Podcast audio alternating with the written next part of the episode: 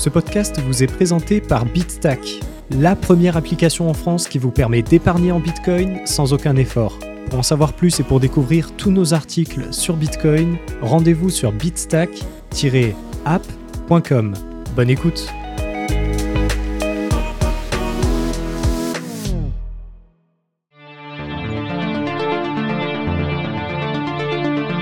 Bonjour à tous et bienvenue dans cet épisode du podcast de Bitstack présenté par Loïc Morel, dans lequel nous allons prouver que Bitcoin n'est pas une pyramide de Ponzi. L'évocation de Bitcoin suscite généralement des réactions contrastées, et parmi elles, l'amalgame avec une pyramide de Ponzi est fréquent. Cette idée reçue est alimentée par un manque de réflexion approfondie sur les véritables caractéristiques d'une pyramide de Ponzi et sur le fonctionnement technique de Bitcoin. Dans cet article, nous allons étudier de manière objective les caractéristiques d'un schéma pyramidal pour déterminer si Bitcoin est effectivement une arnaque de ce type. Vous découvrirez que les différences entre les deux systèmes sont fondamentales et que l'idée selon laquelle Bitcoin est une pyramide de Ponzi est largement infondée. Quelles sont les caractéristiques d'une pyramide de Ponzi? Le terme de pyramide de Ponzi est aujourd'hui devenu un terme générique pour désigner tout ce qui peut ressembler de près ou de loin à une escroquerie. Pourtant, si la pyramide de Ponzi est bien une escroquerie, toute escroquerie n'en est pas forcément une. Étudions ensemble les caractéristiques d'une pyramide de Ponzi. La pyramide de Ponzi est une stratégie de fraude financière qui propose des rendements attractifs sur un produit d'investissement. Une de ses caractéristiques essentielles est que le promoteur de ces produits financiers laisse croire que le risque pris par les investisseurs est faible, voire inexistant. Dans une pyramide de Ponzi, les forts rendements promis ne sont pas générés par une création de valeur, mais sont prélevés sur les investissements des nouveaux entrants. Le succès de ce système repose sur le flux continu de nouveaux investisseurs qui alimentent les fonds nécessaires au paiement des rendements promis. Même si ce n'est pas son inventeur, le nom de ce montage frauduleux provient de Charles Ponzi, un Italien qui a opéré ce schéma d'escroquerie au début du XXe siècle aux États-Unis.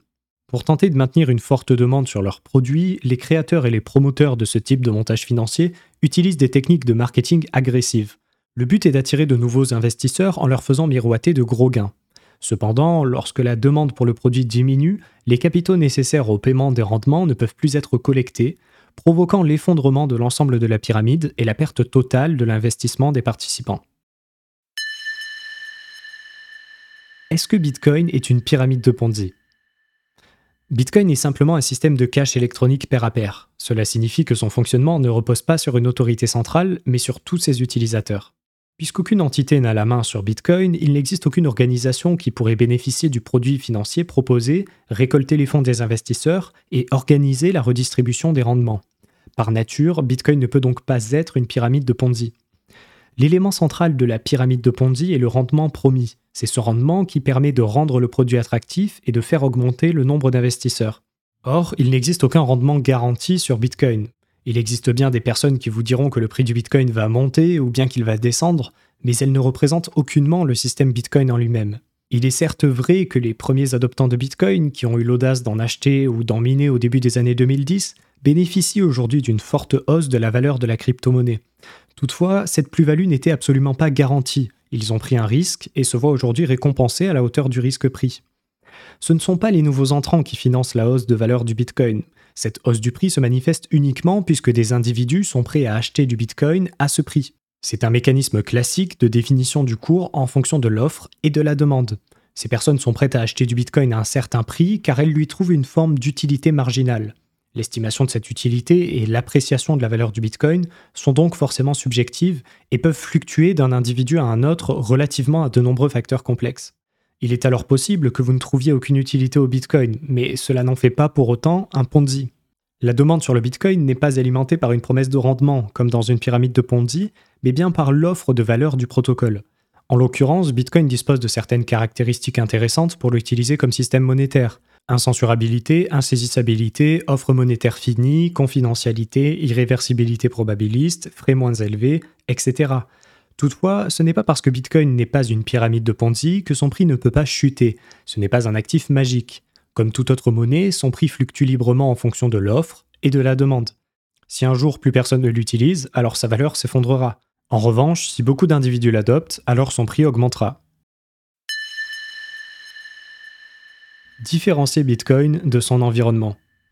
L'origine de cette idée reçue provient probablement de l'environnement de Bitcoin. En effet, le secteur des crypto-monnaies est souvent le théâtre d'arnaques en tout genre, de faillites et de pyramides de Ponzi.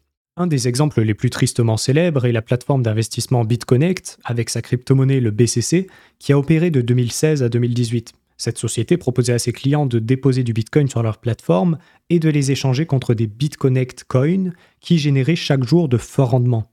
Selon eux, le rendement provenait d'un robot de trading révolutionnaire. En réalité, c'étaient les bitcoins des nouveaux entrants qui permettaient de payer de tels rendements. Lorsque la demande sur ce produit d'investissement a commencé à chuter, tout le montage financier s'est écroulé. Ces escroqueries utilisent parfois le Bitcoin comme monnaie, mais elles n'incarnent pas pour autant le protocole Bitcoin en lui-même. Ce n'est pas parce que Bitcoin n'est pas intrinsèquement une pyramide de Ponzi qu'aucun système pyramidal ne peut se créer autour de celui-ci. Cette caractéristique n'est évidemment pas réservée exclusivement au Bitcoin. La plus grande pyramide de Ponzi de l'histoire a été opérée à l'aide du dollar américain. En effet, le célèbre système frauduleux de Bernard Madoff, orchestré à partir des années 1990, s'appuyait sur le système monétaire du dollar. Pourtant, à sa chute en 2008, personne n'a estimé que le dollar américain était une pyramide de Ponzi. Il convient donc bien de différencier le système Bitcoin en lui-même, qui n'est rien de plus qu'un système de cash électronique, et son environnement, comme pour toute autre monnaie, il est possible que des entreprises qui gravitent autour de Bitcoin opèrent des systèmes de Ponzi, mais cela ne fait pas de Bitcoin un système pyramidal pour autant. L'importance de la conservation autonome self-custody. La meilleure façon de se protéger de ces entités frauduleuses vous proposant des rendements est tout simplement d'éviter d'utiliser leurs services. Pour vous passer des tiers de confiance, vous pouvez choisir de conserver vous-même vos bitcoins en sécurisant vos clés cryptographiques y donnant accès.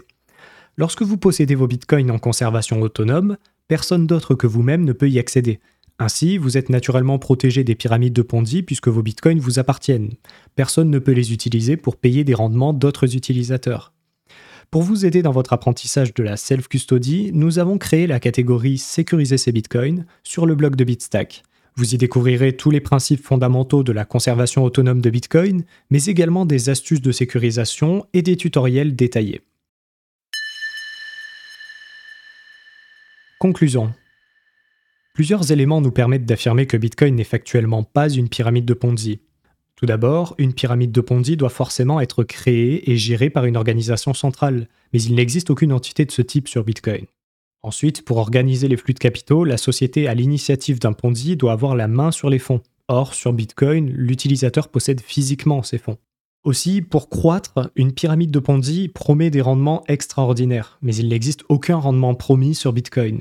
Enfin, la pyramide de Ponzi doit opérer des stratégies marketing agressives pour maintenir un flux croissant de nouveaux entrants. Or, il n'existe naturellement aucun marketing opéré par Bitcoin puisque ce n'est qu'un protocole informatique acéphale. Par sa nature, Bitcoin ne peut pas être une pyramide de Ponzi. Au contraire, sa distribution en fait sûrement le système financier qui s'éloigne le plus des caractéristiques d'un système pyramidal. Alors, lorsque vous entendrez une personne affirmer ce poncif, vous saurez qu'elle n'a soit pas compris ce qu'est une pyramide de Ponzi, soit pas compris ce qu'est Bitcoin. Ou bien, peut-être qu'elle tente tout simplement de le discréditer avec des arguments fallacieux.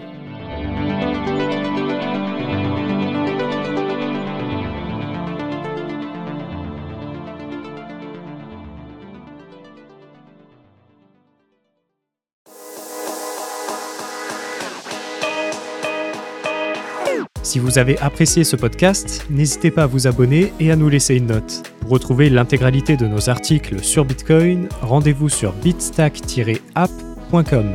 Vous pouvez également suivre Bitstack sur tous les réseaux sociaux afin d'être sûr de ne pas passer à côté des prochains épisodes. Merci, à bientôt.